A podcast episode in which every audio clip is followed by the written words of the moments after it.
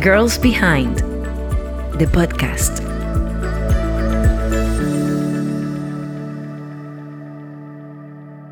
Hola, sean todas bienvenidas a The Girls Behind. Yo, Madeline Ceballos, Lisa Cabrera, Carla Cabrera, les damos la bienvenida a este nuevo episodio.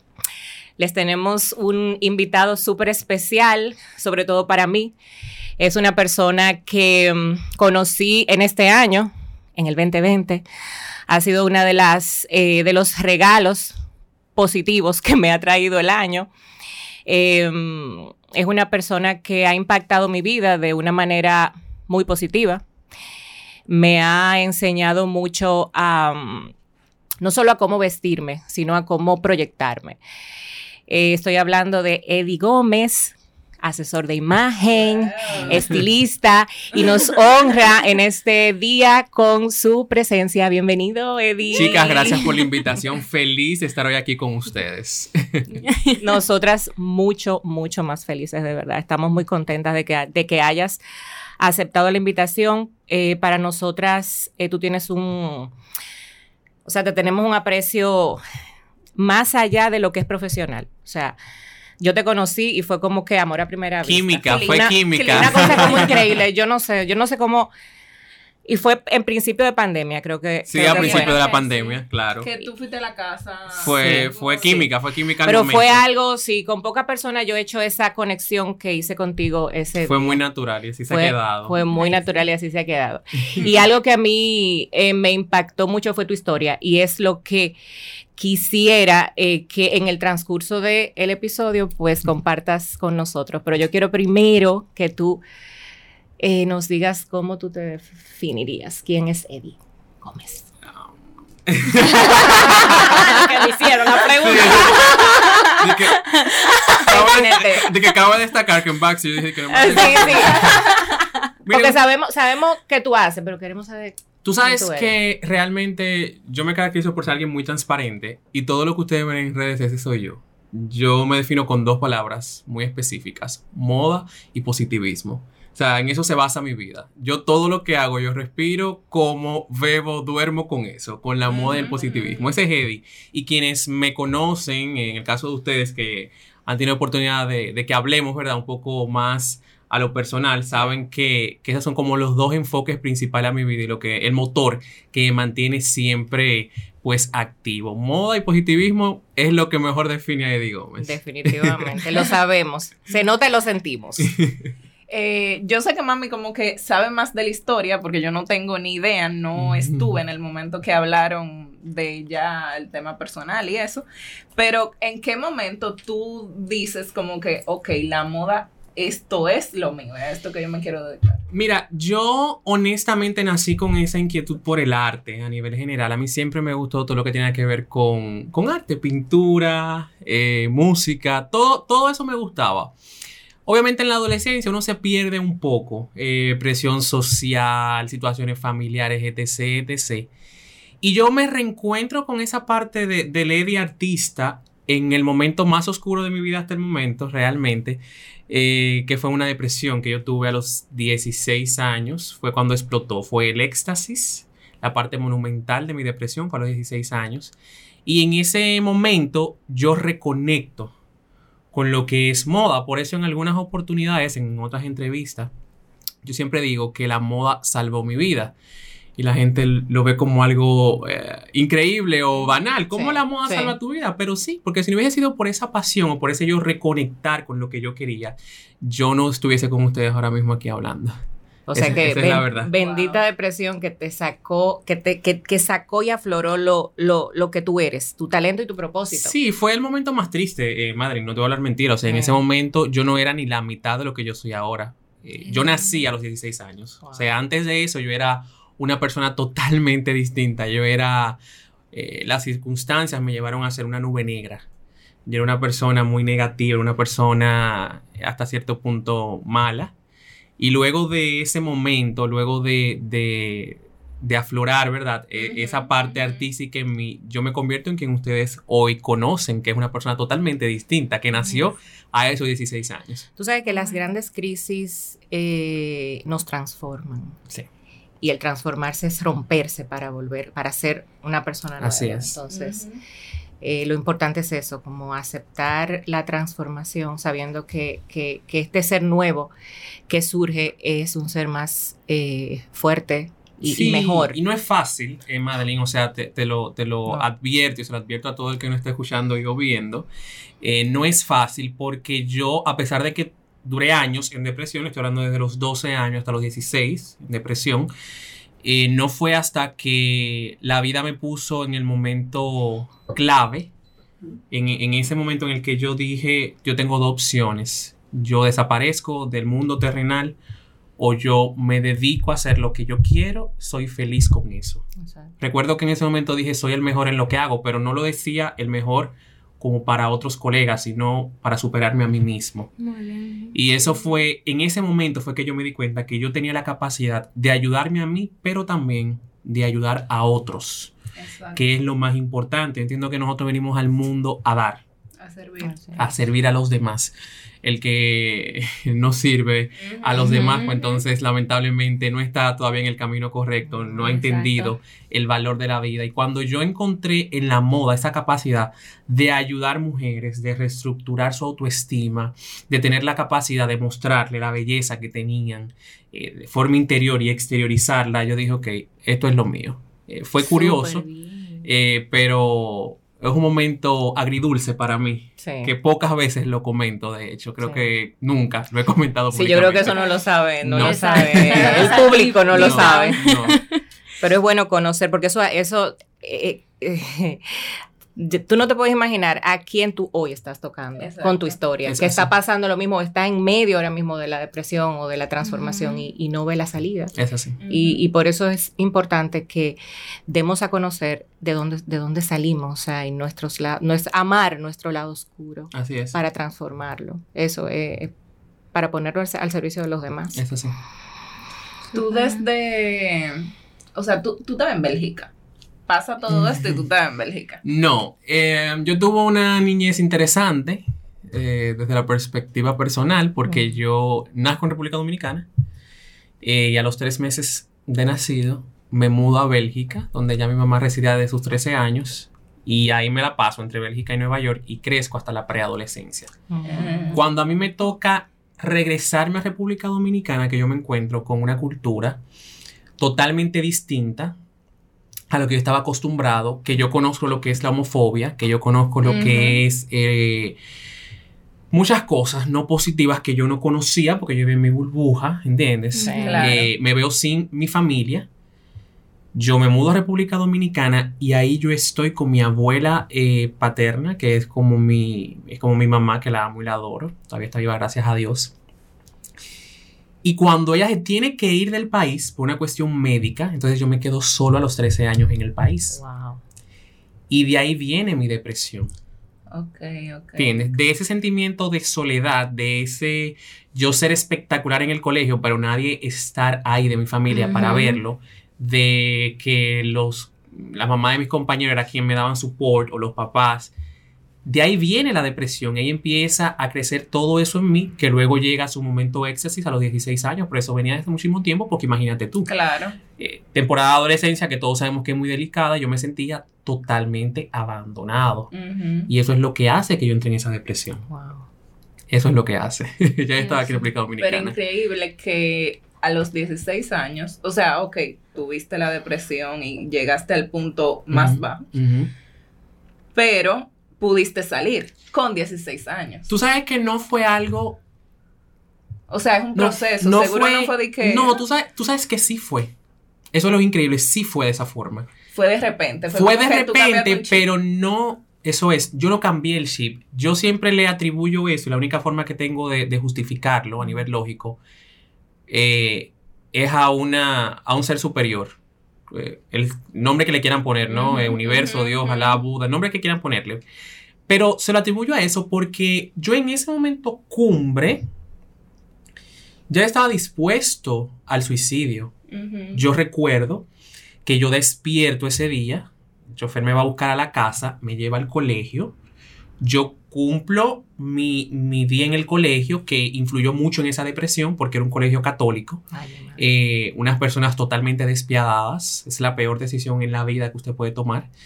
Eh, pero yo, dentro de- del orgullo, ¿verdad? Decía, yo voy a terminar en este colegio para demostrarle que yo sí podía, a pesar del maltrato, de la homofobia, de todo lo que había de por medio. Wow. Y yo cum- cumplo mi día en ese colegio. Yo, el chofer me busca de nuevo, llego a la casa, que en ese entonces yo vivía en la casa de mi abuela, aunque ya no estaba ahí, yo sí vivía ahí, obviamente había nanas y eso, pero ustedes, no había Ujú, familia. No había Ujú. familia. Y yo, entonces, me cierro en mi habitación y lloro durante toda la tarde. Y ahí vino eso que me dice, hazlo, porque es la única forma en la que tú vas a poder descansar y vas a hacer que los demás descansen de ti. Wow. Yo digo, tú sabes que sí. Vamos a hacerlo. Yo voy al botiquín de la, de la habitación de mi abuela, tomo pastillas, que no, no sé de qué eran honestamente, solo sé que estaban ahí. Yo dije, bueno, esto está vencido o algo tiene que hacerme, pero, ¿verdad? Alguna reacción va a tener en mí. Y cuando estoy frente al espejo, que yo eh, destapo el frasco de pastillas, yo dije, este es el momento. Y yo sentí como antes de yo hacerlo, yo me iba de mí. Yo lo sentía. Pero algo me hizo mirarme en el espejo. No lo voy a olvidar nunca porque recuerdo muy bien mi cara. Y yo dije, yo tengo dos opciones. Yo o hago esto y descanso, o yo me dedico a hacer lo que yo quiero y soy el mejor en eso. Y les repito, no digo el mejor Para los demás, sino conmigo mismo. Ujú. Señores, y yo le puedo decir que el próximo recuerdo que yo tengo eh, fue yo estar en mi cama. Al otro día yo desperté, las pastillas estaban en el suelo. Yo no recuerdo haber caído en la cama, yo no recuerdo irme a acostar, yo no recuerdo Wow. haberme movido, yo solo recuerdo que yo estaba en mi cama, las pastillas estaban en el suelo y a partir de ese día nace la persona que ustedes conocen hoy. O sea, ahí nazco yo, ahí yo me despierto, mi aura cambia, yo me convierto literalmente en otra persona. Wow. Literalmente yo me convertí en otra persona en el colegio, la gente lo notaba, Ay, Dios. yo lo notaba, yo no me sentía como me sentía antes, yo empecé a entender cosas. Aún habían conflictos, obviamente, porque Claro. es natural en la vida Mm, humana, Sí. Sí. pero la perspectiva en la que yo la veía era muy distinta. Entonces yo me daba cuenta que yo cada vez me sentía mejor cada vez que yo ayudaba a alguien. Cada vez que yo ayudaba a alguien. Y así entonces yo logro salir de eso. Sí fue de momento, Sí. Sí. porque Sí, te repito, o sea, yo en ese momento, y se lo digo honestamente, es algo que comparto poco, a pesar de que se debería hablar más, yo estaba dispuesto al suicidio. Y yo no te puedo decir que yo me cure de depresión, porque eso no se cura, eso es algo que se repite. Eh, hay detonantes, factores Sí. detonantes, pero yo estaba dispuesto a acabar con mi vida en ese momento. Yo no, yo no veía otra salida. Yo solo veía la salida de desaparecer del mundo terrenal para yo descansar de mí y a la vez para descansar a los demás de lo que yo era en ese momento. Y en ese momento que yo me miro en el espejo y que pasa lo que yo no te puedo explicar lo que pasó, Exacto, como un blackout. Es un blackout que yo solo recuerdo haber despertado en mi cama. Ahí yo cambio. El mundo sigue siendo el mismo. En el colegio siguen igual de malos. Claro. Pero ya yo era distinto. Ya yo era diferente. Yo estoy sin palabras. Ay, yo estoy en shock. Y yo no sé por qué, si yo siento que a mí me da full en el corazón, porque como tú eres con eso de moda y yo estoy estudiando diseño de moda, Claro. como que I relate como Claro. con tu personalidad, yo me siento así mismo y yo dije que, ay, sí, a mí me gusta ayudar a la gente, yo soy súper positiva, pero mira, yo tengo un lagrimón ahí que yo que, que nadie me vea llorar. y yo te iba a preguntar eso de que qué te impulsó a ser asesor de imagen en vez de, porque en la moda hay mucho como Claro, directions, you know. Y I never thought de irme por ser asesora de imagen, o sea, Mira. yo siempre, no sé. Carlita. Em, el poco tiempo que yo estuve en una familia, ¿verdad? Yo crecí en Bélgica con cinco mujeres. ¿Ok? Era mi mamá, mi abuela y mis tres tías. ¿Ok? Cinco Matriarcado, mujeres. matriarcado fuerte. Totalmente. O sea, ahí no había figura masculina alguna. Eran cinco mujeres. Latinas, ya crecidas en, en este país, pero obviamente con todos lo- los estereotipos que uno tiene que luchar cuando uno decide emigrar. Yo veía todas las situaciones que existían en, en este, en este grupo. Y pensé que solo estaba adentro, pero no, también estaba afuera. Mujeres con baja autoestima, maltratadas, repetición de pareja maltratadora, eh, poca valoración, un autodiscurso negativo, pésimo. Y yo decía, ¿cómo yo puedo ayudar a esta mujer? Yo no soy mujer y nunca me he sentido ni he querido serlo, eso, eso quiero que quede claro. Pero ¿cómo yo puedo ayudar a la mujer en este sentido? Me gusta la moda, pues la moda es algo muy banal, yo decía. La moda es algo superficial. ¿Cómo una ropita va a hacer que una mujer se sienta mejor? Y ahí yo descubro lo que es asesoría de imagen. En ese momento en el país no existía la carrera, sino que yo lo que hice fue buscar la licenciatura en la Universidad de Palermo de Argentina y ver que ellos estaban allá. Como yo no tenía en ese momento la posibilidad de irme a Argentina, yo empecé a tomar todas las clases que ellos daban en cursos online aquí en el país, todo lo que aparecía que estaba en ese programa, etiqueta y protocolo, fotografía, etc, etc, yo lo fui agotando. Y así yo me convierto en asesor de imagen. Pero lo que me motivó a mí fue ayudar a la mujer. Exacto, Entiendo, cambiarle su forma exacto. de, Es sentirse. Y hay una manera que tú tienes muy tuya de, de ayudar o de asesorar. Y es la parte de las compras inteligentes. O sea, esa es una de las partes que yo más amo de ti. Porque cualquier asesor de imagen, o sea, cualquier persona puede asesorar con carta abierta. Compra, pero cuando te asesoran con conciencia eh, y, y compras inteligentes, me refiero a, a no necesariamente barato, sino useful. Entonces ahí es donde tú como que tienes ese, ese, esa distinción que te hace diferente y que, y, y que, y que es un atractivo tuyo. Sí, sí, sí. Porque yo soy una que yo no sé hacer, o sea, no sabía. No sabía. Hacer compras inteligentes y era lo que, y era lo que yo necesitaba en mi vida, porque a es un veces yo, yo compraba una pieza, me la ponía una vez y no me la ponía más porque ya me tomé una foto Ujú. y ya no la quería repetir. Sí. Entonces, ¿cuánto me sale a mí cuando tú, yo fui una vez a una, a una conferencia tuya, a una charla y tú decías, sume, como, divida las veces, ¿cu- ¿cuánto usted le, le costó esa pieza? Divídela entre las veces que usted se la puso. Y, y- yo me quedé como que, mierda, no sé, yo tengo ropa que me la puse una vez y no me la pongo más zapatos. Es verdad. O sea, ¿cómo, Esos de, dónde, ¿de dónde viene eso? ¿De dónde viene esa? Esta sí es una respuesta que yo nunca le he dado. Esto es muy serio. Nadie sabe. No, de verdad. Nadie sabe de dónde viene mi, mi, mi inquietud por compras inteligentes, porque yo nada que ver con finanzas. Déjenme contarle que después que yo me encontré y el EDI artístico y todo, habían todavía, obviamente, había muchos estereotipos. Uno de esos lo puso mi abuela, que la amo y lo adoro, pero para ella era muy importante usted ir a la universidad. Yo estudié en un politécnico, lamentablemente. Y ahí yo me especialicé en turismo. Yo dije, bueno, me imagino que la licenciatura en turismo es lo mismo, monto un restaurancito, hacer la decoración. Para mí. chulísimo. me gusta la moda, a hacer como hobby, pero esto, Ajá. olvídate. Mira que yo lo hago. Cuando yo llegué, que yo me encontré con, con contabilidad, con administración, yo, yo- yo me equivoqué de, de aula, todo bien, pasado algo. Y yo me di cuenta que eso no es para mí. Cosa que en un principio molestó a mi papá, que era mi proveedor en ese momento. Pero cuando digo proveedor, era un papá proveedor espectacular. Mi papá es genial. Era un proveedor espectacular porque mi papá, por ejemplo, me decía, empieza un trimestre, sí, toma, voy a comprarte ropa nueva. Eh, ¿Qué? yo cogía 27 créditos en APEC. Yo comía todos los días en los restaurantes. O sea, espectacular. Yo tenía la vida que me merezco. la universidad. La vida que me Que merezco. literalmente. Cuando yo digo a mi papá, papi, mira, tú sabes que yo voy a dejar PEC eh, porque no me siento bien. Y yo pienso que voy a hacer como unos cursos de especialización en chabón. Voy a empezar a coger cursos online y quiero como ver qué hago. Me dijo, ah, eso te hace feliz. Digo yo, ay, sí, papi, muy feliz. Yo, tú sabes. Los Teletubbies, Dios. Y me dice, no hay problema.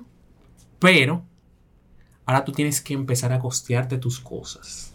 Entonces imagínate tú, cuando tú pasas Wow. de que todo te lo den a que te den casi o prácticamente nada. Muy fuerte. Y yo, dentro de, de ese momento como de, déjame pensarlo si lo voy a hacer, porque estoy entre la espada y la pared, Ujú. decido irme a Europa. un mes. Ujú. Me voy a Europa un mes. Ah, la paso genial, pero ya me toca volver. A la realidad. La realidad toca. Y digo, ¿y cómo lo voy a hacer ahora? Imagínate tú. Ah, no. Me ofrecen un trabajo en una tienda de un amigo de mi tía que era una zapatería. Se llamaba Yo pensaba que mi papá realmente no iba a hacer eso, que yo iba a seguir fabuloso. Estaba relajando, estaba relajando. Pero qué hombre relajado. este. Ese Pues que yo no. era porque Pues no. No, te cortó el agua y la En luz, serio, todo. fue en serio. Ay, padre amado. fue en serio. Y ahí yo empecé a trabajar en esa zapatería, que fue mi primer trabajo. Y yo ganaba poco. Muchos, muchas veces, obviamente, eh, habían situaciones. Por ejemplo, yo tenía que pagar los cursos de especialización de Chabón, que era nada de dinero, eran 8 o 13 mil pesos, vamos a decirlo en ese momento, pero eso era bastante acercado a lo que yo ganaba en el mes. Claro. Y yo tenía que tomar transporte, yo tenía que comprar comida, Claro. porque ya me cortaron todo. Claro. Muchas veces yo pasé hambre. Yo tenía de opción. Yo o comía o ahorraba para pagar mis clases, que eran cursos cortos de especialización. Muchas veces yo me iba caminando en largas esquinas, créanme, para poder llegar a mi clase. Porque si tomaba un carro ya iba, no iba a poder ahorrar para poder Sí. pagar las clases. Y todo eso me hizo a mí ver una perspectiva del dinero muy distinta. Y cuando yo empiezo con todo esto de moda, digo, eso yo quiero aplicarlo a la moda. O sea, yo quiero que la gente entienda, aunque tenga el dinero para comprarse mil cosas, pero que entienda que con recursos un poco limitados, ¿verdad? Por decisión propia, tú puedes tener un guardarropa fabuloso y verte muy bien. Y aún hoy en día, que gracias a Dios mi negocio ha sido próspero, yo aplico lo mismo. Yo aplico exactamente lo mismo. El valor del dinero. El valor del dinero Mm, y la funcionalidad de la pieza. A mí una pieza que no me sea funcional, que no la vaya a utilizar hasta que Cristo venga, yo no la compro. yo no la compro. Pero eso me lo dio, obviamente, esa experiencia Sí, que yo experiencia tuve. de Luego mi papá me empezó a apoyar, obviamente, y todo eso, y ya me pagó varias clases. Pero pasaron casi tres años en eso, porque hasta que ellos no Wow. vieron que yo realmente estaba en serio. Exacto. Claro. ellos no me apoyaron. Para, eh, eh, ¿verdad? Eh, tentándome a caer en lo que estaba anteriormente, que era la depresión, pero gracias a Dios no pasó. Gracias. Gente que tentándome. Es fuerte. Es fuerte, es muy fuerte realmente. Dime una cosa, la pandemia, ¿cómo te cómo impactó tu vida? ¿Tú podías decir hoy Claro. que fue de manera positiva o manera Sí, fue de manera positiva. Yo tengo el aprendizaje más grande de este año, gracias a pandemia, lo tuve, eh, porque cuando llegó COVID-19, yo estaba, tú sabes, con muchísimos muchas proyectos. cosas, muchos proyectos. eh, habían tantas cosas espectaculares. Yo estaba en grandes compromisos financieros también. Sí. Eh, llega pandemia. Ah, así. Y yo digo, wow, ahora tengo un apartamento vacío. No lo puedo llenar porque el Humel está cerrado, Ay, porque Ikea está cerrado. Eh, tengo un carro en aduana Wow. que no lo puedo usar. Eh, y tengo tantas cosas ahora mismo, materiales, ¿verdad? Pero no tengo nada realmente. Ujú. ¿Qué yo tenía? Yo tenía el apoyo de abuela Flora, que es la abuela de mi mejor amiga, que yo estaba con, me quedé con ella durante la pandemia. Todavía estaba allá. Eh, yo tenía mi trabajo, dar mis clases online. Eso era todo lo que yo tenía. Entonces yo entendí algo. Cuando yo desarrollé el programa de clases para pandemia, que fue, ¿verdad?, el acercamiento online, yo doy más de 100 sesiones, gracias a Dios. Sí. Yo doy más de 100 sesiones. Wow. Yo tenía 3 y Ujú. 4 clases al día. Al que trabajo a ti no te faltó. no, no. No, para no, nada. trabajo para nada. Pero entonces yo comprendí God. algo. Que el trabajo y el dinero no eran equitativos ni igualitarios a la felicidad. Exacto.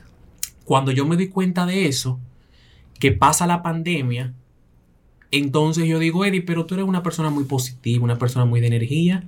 Si tú no dejas ir, tú no vas a recibir. Y ahí yo em- empiezo a dejar ir cosas. Empiezo a dejar ir proyectos que quizá no me convenían, quizá no funcionaban. Empiezo a fluir en otro sentido.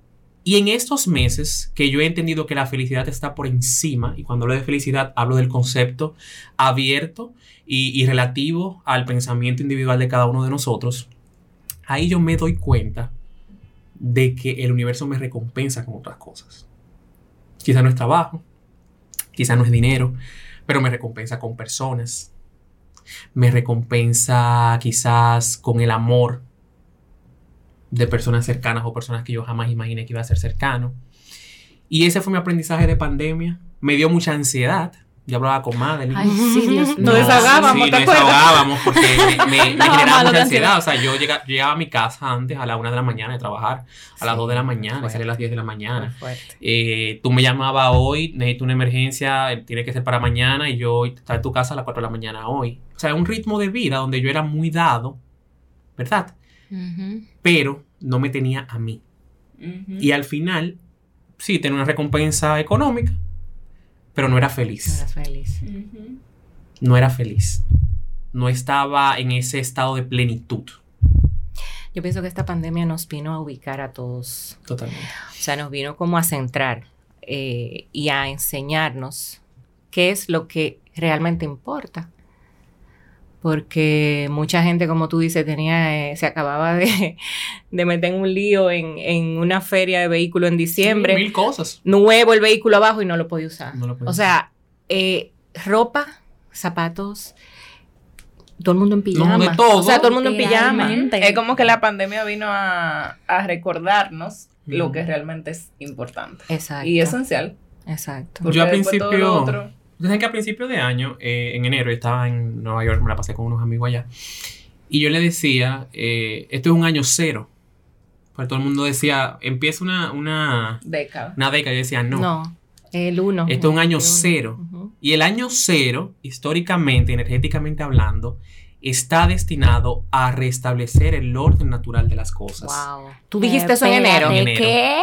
En enero, con mis amigos eh. Rosagna y, y Winston, que viven en, en Nueva York, y yo estaba pasando con ellos, yo, le- yo le explicaba porque me decían, Eddie, ¿cuántas cosas está pasando en el mundo? En ese momento había uno, unas alarmas de guerra entre Medio Oriente, Estados Unidos, mil cosas. Y yo decía, señores, es que este es un año cero. El año cero es para restablecer lo que por orden natural debe, debe de estar. Y eso fue lo que pasó con esta pandemia. Exacto. Literalmente. Y lo menos que tú te imaginas lo- era- claro. Exacto, nadie, pandemia. Yo me No, imagino. yo me imagino El reseteo iba a ser tan fuerte, joder. Esto fue. Nos trancó a todos y los animales salieron para la Ajá. calle, los seres humanos trancados. sí, todo el mundo trancado así, los culpables de esta cosa. fue- Dios mío. fue, fue, fue fuerte, de verdad. fue Fue fuerte, fuerte. fue fuerte. Miren, queremos darle las gracias a, a nuestra gente de la Enoteca de Casa Brugal por estas maravillosas aguas perriel que nos han eh, hecho llegar. De verdad que han sido un salvavidas para nosotros en estos momentos, de verdad. Muchísimas gracias. Sí, entonces, eh, ¿qué, qué- si tú tuvieras ahora mismo una persona que quiere emprender o quiere hacer lo que tú haces, no te voy a decir dime uno, dos, tres, cuatro, cinco, no. ¿Cuá- ¿Qué consejos tú les darías? Tú le darías a, a Mira, el persona? primer consejo que yo le doy a cualquier persona que quiere ingresar a esta área o cualquier otra es no te la creas. No te la creas. El mundo da demasiadas vueltas. Hoy tú puedes ser quien esté on top, mañana vas a estar on bottom. O sea, no te creas que tú eres el que más sabes. No te creas que tu trabajo es el mejor. Permite que tu energía positiva y el amor que tú le das a tus clientes o tus colaboradores sean lo que los mantengan al lado tuyo. Mucha gente pone ropa. Es cierto. Mucha gente pone ropa. Pero tú tienes que pensar, adicional a eso, ¿qué tú das? Exacto. Si ahí te quitan tu trabajo, si te quitan la ropita, la carterita de marca, ¿con qué tú te quedas? Entonces, todo el joven emprendedor que quiere estar en esta área tiene que tener eso claro, no te la creas. Porque siempre va, va a haber una persona mejor que tú. Siempre va a haber alguien que lo haga igual o mejor. Tenemos que estar claros de eso. El segundo consejo es que se deje fluir. Eh, somos muy esquemáticos, planificamos todo, todo tiene que ser por el orden establecido. Y a veces el orden que tú tienes y el orden que tiene el universo es muy distinto. Esto me lo acabo de reflexionar durante mi último viaje. Ustedes saben que me gusta viajar mucho. No hay forma de caerte. No hay forma. Eh, en mi último viaje me di cuenta de esto porque eh,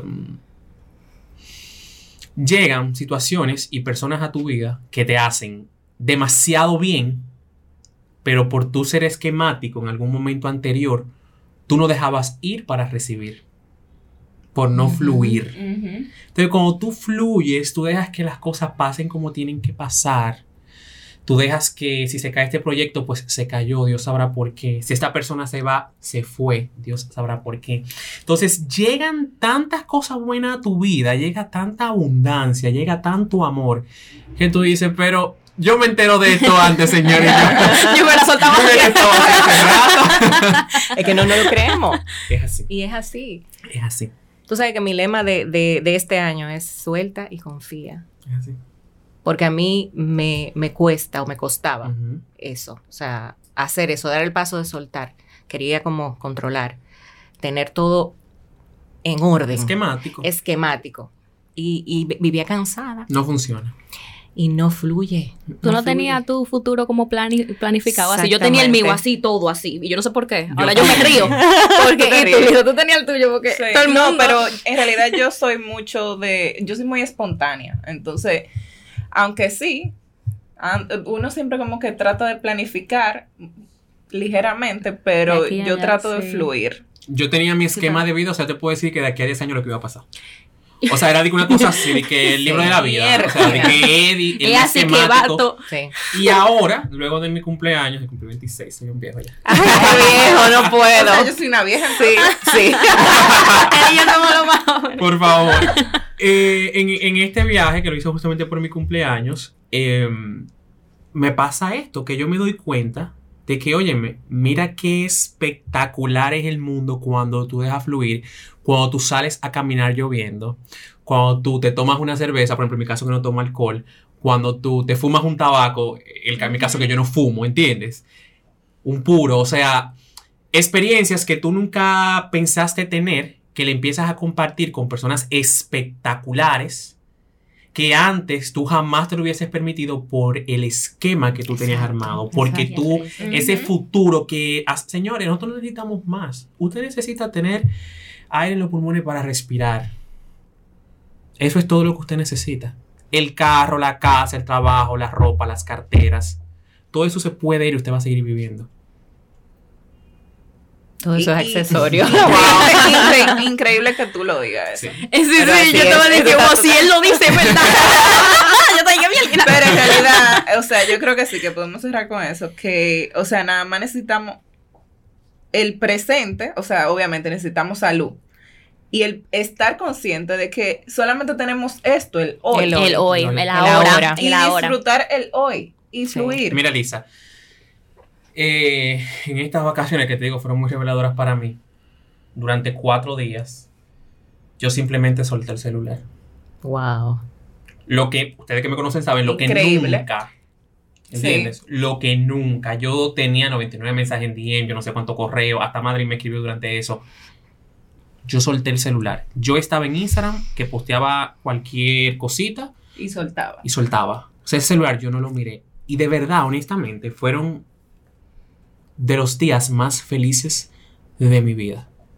De verdad, experimenté cosas nuevas, eh, di apertura a muchas cosas totalmente desconocidas para mí. Conocí los verdaderos significados de ciertos sentimientos.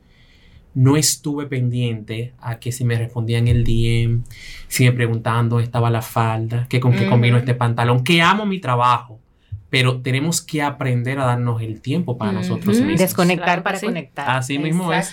Wow, sin desperdicio, sin desperdicio. Gracias, Eddie, de verdad. Gracias. Mil gracias. Gracias, Para sí. nosotros es un placer que tú seas el, el que, nuestro primer invitado de esta segunda temporada. Y que wow. y con tanto, con tanto para dar. De verdad, esperamos que hayan disfrutado este episodio como nosotras lo hemos disfrutado, porque yo estoy que no me lo creo. O sea, wow. Muchísimas gracias por estar y nos vemos en un próximo episodio. Bye. Bye.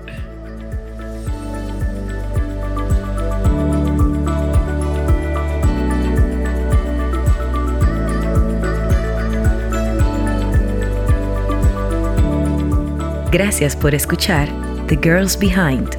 Hasta un próximo episodio.